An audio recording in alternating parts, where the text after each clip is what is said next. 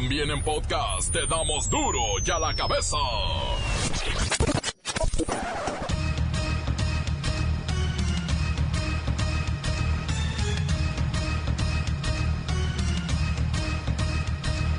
Esto es Duro y a la cabeza, sin censura. Joven de secundaria arma tiroteo en su salón, dispara a la maestra y a tres de sus compañeritos. Después se pega un tiro en la cara. Estaba las clases perfectamente bien, el muchacho se levanta de su lugar, saca el arma, le dispara directamente a la maestra en la cabeza, eh, voltea y le dispara a otro compañero, luego una compañera, da unos pasos, hace el cuarto disparo, hace una pausa, da instrucciones al resto de los alumnos y posteriormente se autodispara. La fuerza de la ciudadanía se hace escuchar en Baja California y echan para atrás decretos de privatización de agua y el injusto cobro por el reemplacamiento. Es el primer triunfo social en décadas.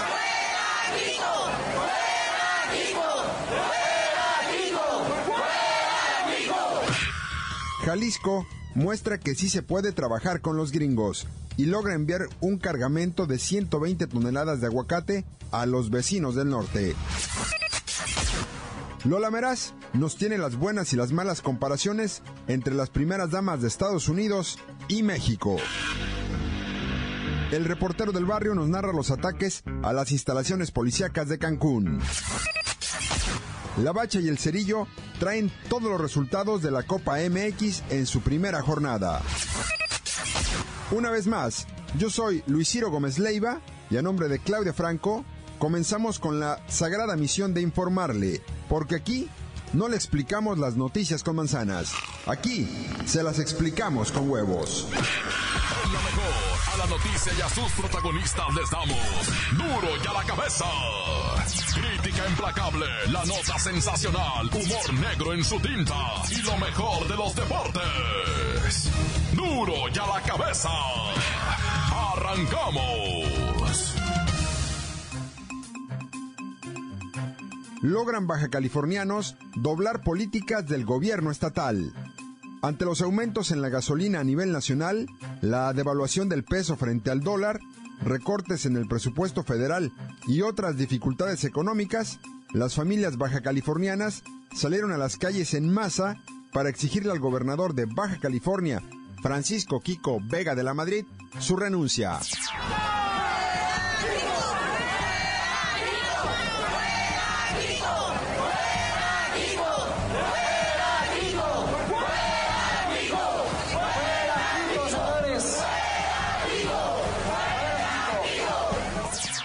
Ante la presión ciudadana, el gobernador de Baja California informó la derogación de la controvertida ley del agua. En estricto cumplimiento, a la Constitución Federal, la cual establece que el agua es propiedad de la nación. En ningún momento se ha pretendido privatizar este servicio, como algunos lo mencionan. Con la misma convicción y responsabilidad con que presenté esta iniciativa, y que de manera responsable fue aprobada por legisladoras y legisladores del Congreso, les informo a ustedes, baja californianos, que hoy he decidido enviar a esa soberanía una iniciativa para abrogar la ley de agua y por consiguiente dejar sin efecto legal su contenido. Quiero decirles que esta decisión es determinante y se da a solicitud de un amplio sector de la sociedad. Vamos con el licenciado Tracalino para que nos ponga al tanto de esta situación. Ay, buenas tardes, Luis Ciro Gómez Leiva. Y a todo el auditorio. Licenciado, ¿no que no? Ay, ay, por favor, tranquilos.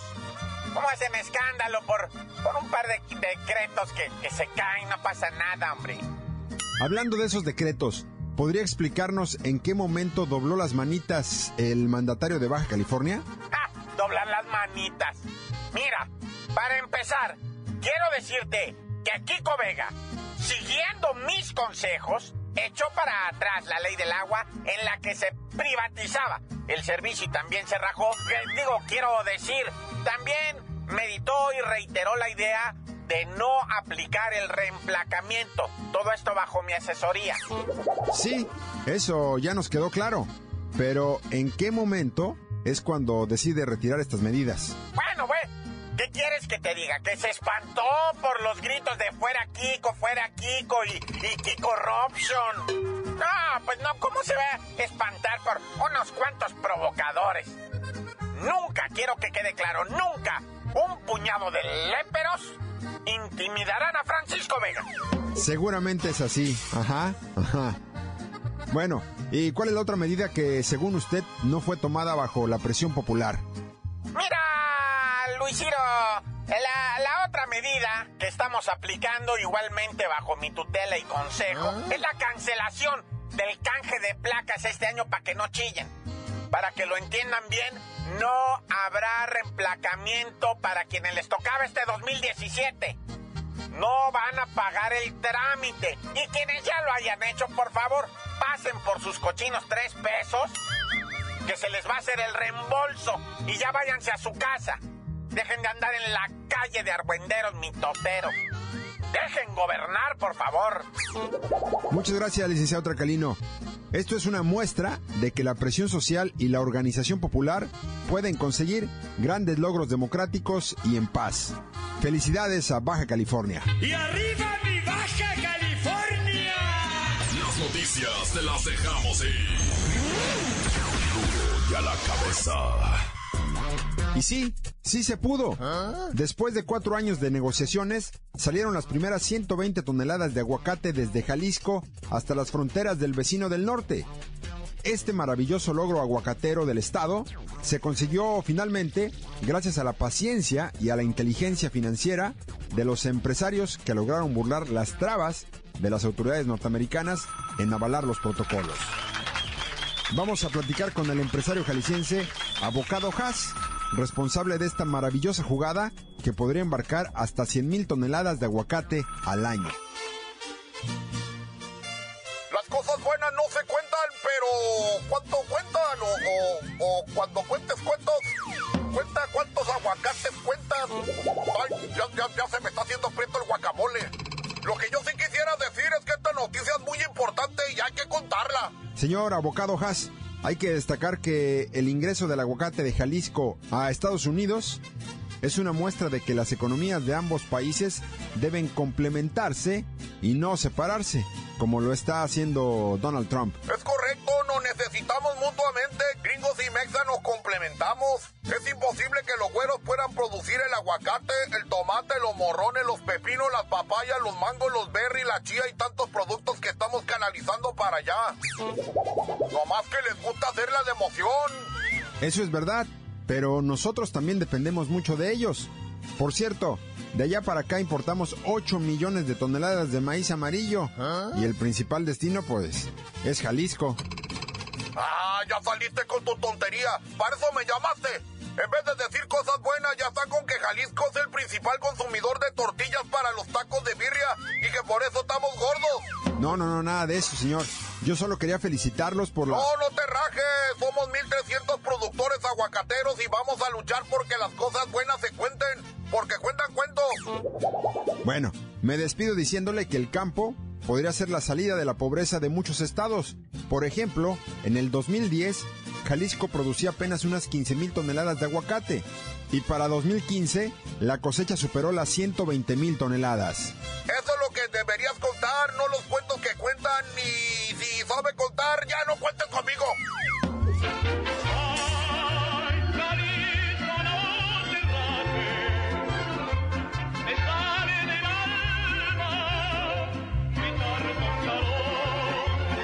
Duro y a la cabeza.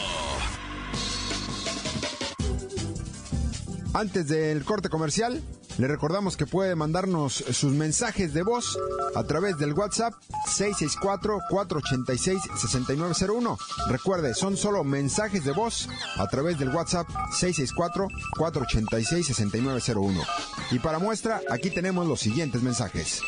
Gira loco, ¿qué tranza mi reportero del barrio? Un saludito desde acá, desde el Chirimoyo, Jalisco, municipio de San Gaspar, pueblo mágico, ahí nomás. Aquí te manda saludos el Miguelón de la tapicería, su compa el Chavarino y el César que ahí anda, no se raja. Felicitar a mi compita el Chupes que ahora sí latinó al guayabo. Va a ser papá el ingrato. Anda haciendo polvo. Un saludito a todos mis compas y a mi compa César Gama, el pollero de la tropa loca. Así nomás. Tan tan, se acabó. Corta. Saludos de San Gaspar City. ¿Qué hubieran hecho ustedes? Toda raza del duro de la cabeza. Quiero mandar un saludo para mi primo el Pou, que vive en Lomas del Terror, eh, y a su hermano el Atado, que vota por no al gasolinazo. Ya no suban la gasolina, suban mejor el sueldo. Eh, ya córtale, Jacobo. ¿Alguien ha visto a Duarte? Encuéntranos en Facebook, facebook.com, diagonal duro y a la cabeza oficial. Estás escuchando el podcast de duro y a la cabeza. Les recuerdo que están listos para ser escuchados todos los podcasts de Duro y a la cabeza. Búsquelos en iTunes o en las cuentas oficiales de Facebook o Twitter. Duro y a la cabeza. Ya está aquí Lola Meraz, que nos tiene las buenas y las malas de las internacionales.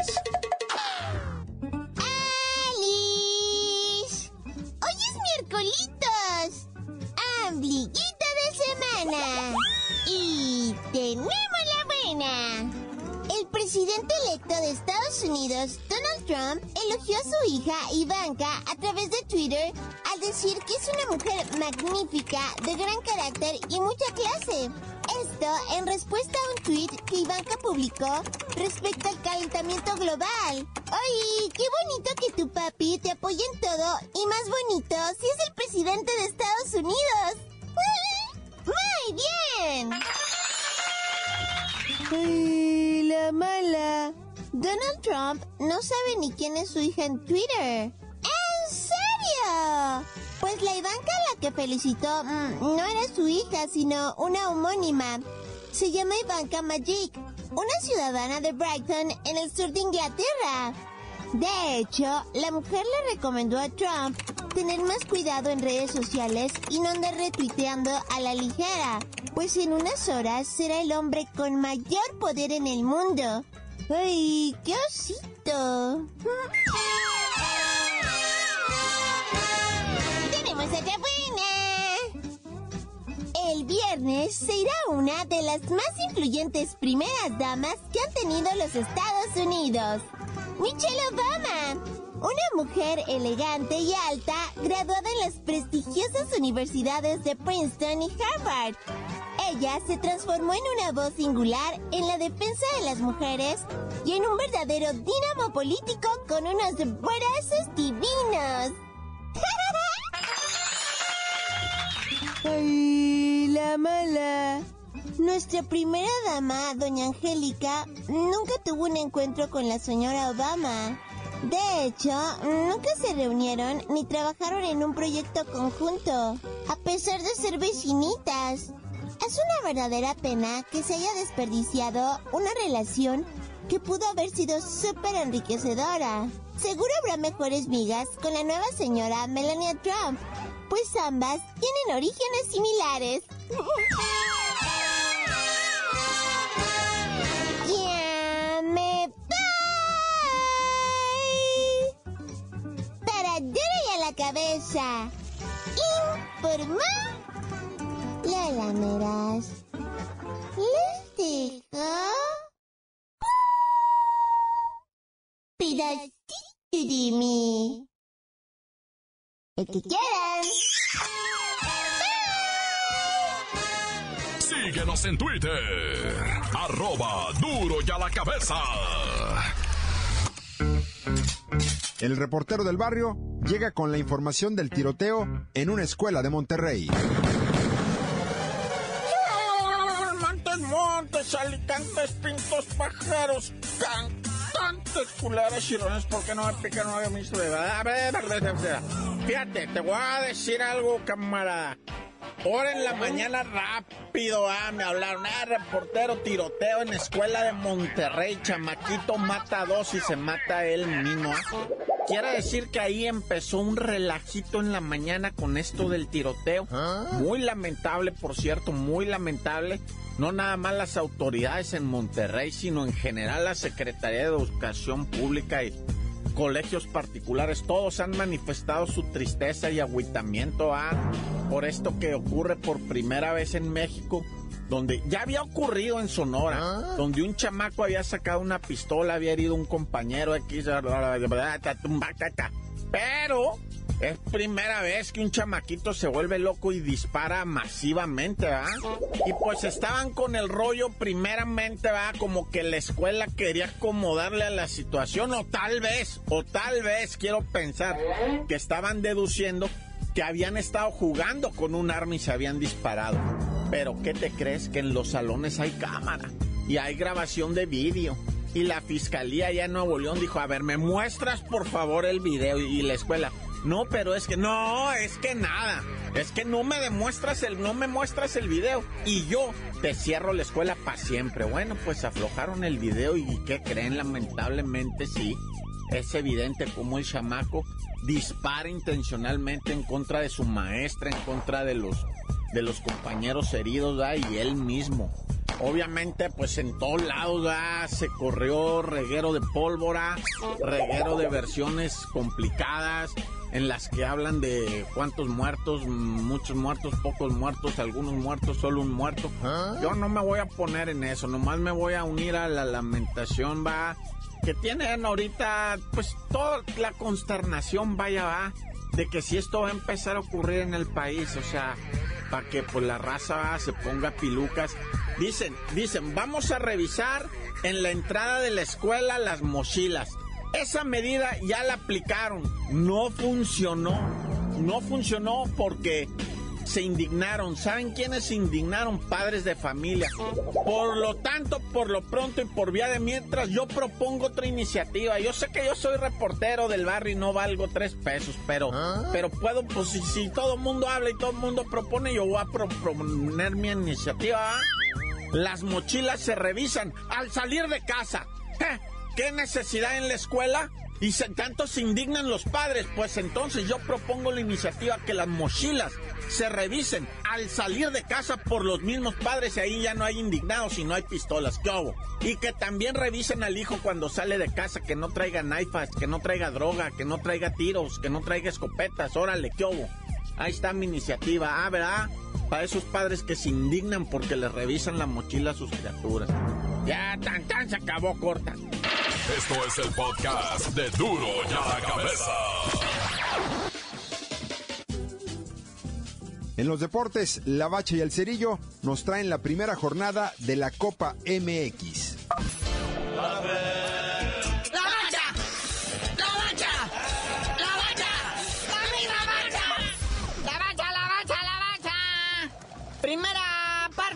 Jornada 1 de la Copa MX. El Toluca está, pero que no cree nadie. Fue allá a Celaya y les pegó 2 por 0, ¿eh? ¡Qué óvole! Y donde sí no se ve nada es en el Zacatecas Puebla, que quedaron un 1.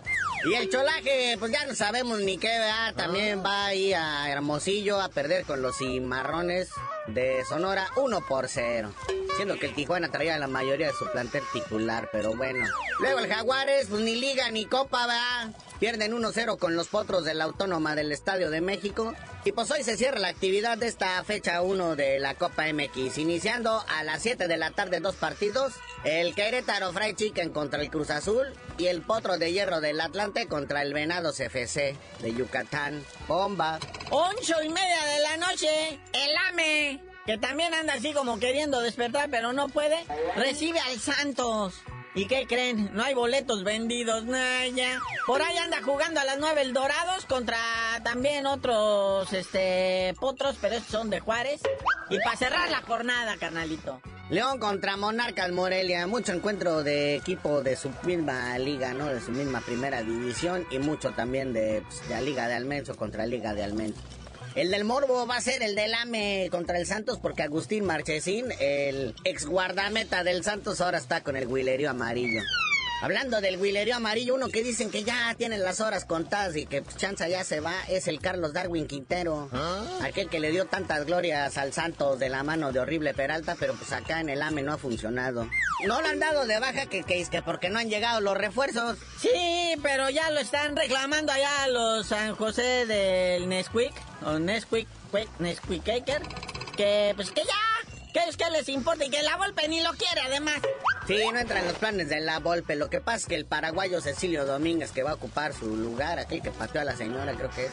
Ah, no, no, este es otro. Este no sabemos si ha pateado a la señora, va, pero. Pero pues lo tienen atorado con la visa de trabajo y todo esto. Ya sabes, trámites burocráticos de nuestra inmigración mexicana. Bueno, ahora vamos al box. Se sigue cocinando bonito esto del Canelo Álvarez contra Julio César Chávez. Que ese Chávez lo han visto en todos lados, menos entrenando. Es una vergüenza. Ah, lo han visto, bueno, en cualquier parte. Anda cenando en los hot dogs en la noche. Anda en los parques de béisbol viendo a los tomatebrios.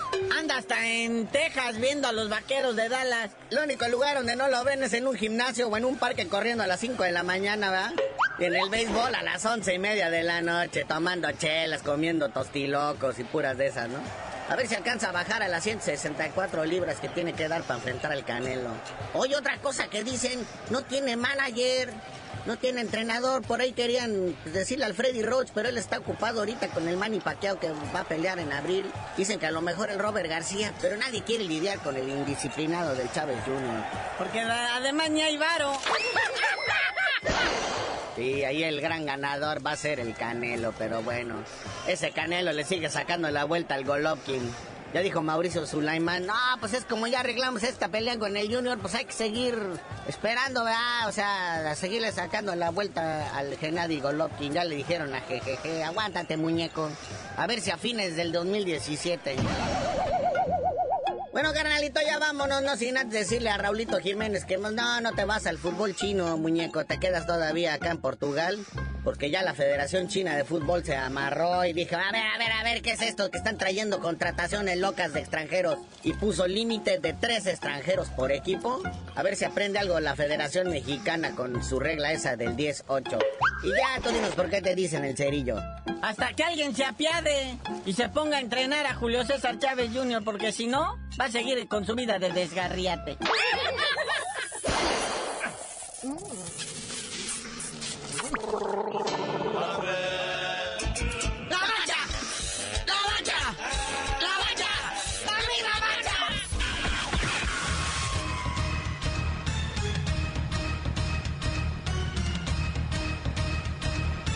Por ahora, hemos terminado. Y no me queda más que recordarles que en Duro y a la Cabeza no le explicamos las noticias con manzanas. Aquí se las explicamos con huevos. Por hoy ya no pudimos componer el mundo. Los valientes volveremos a la carga. Duro y a la cabeza. Duro y a la cabeza es Miguel Ángel Fernández, Claudia Franco, Arturo González, Evi González y la producción de Luis González, el señor X. Duro y a la cabeza. Una producción original de MBS Radio.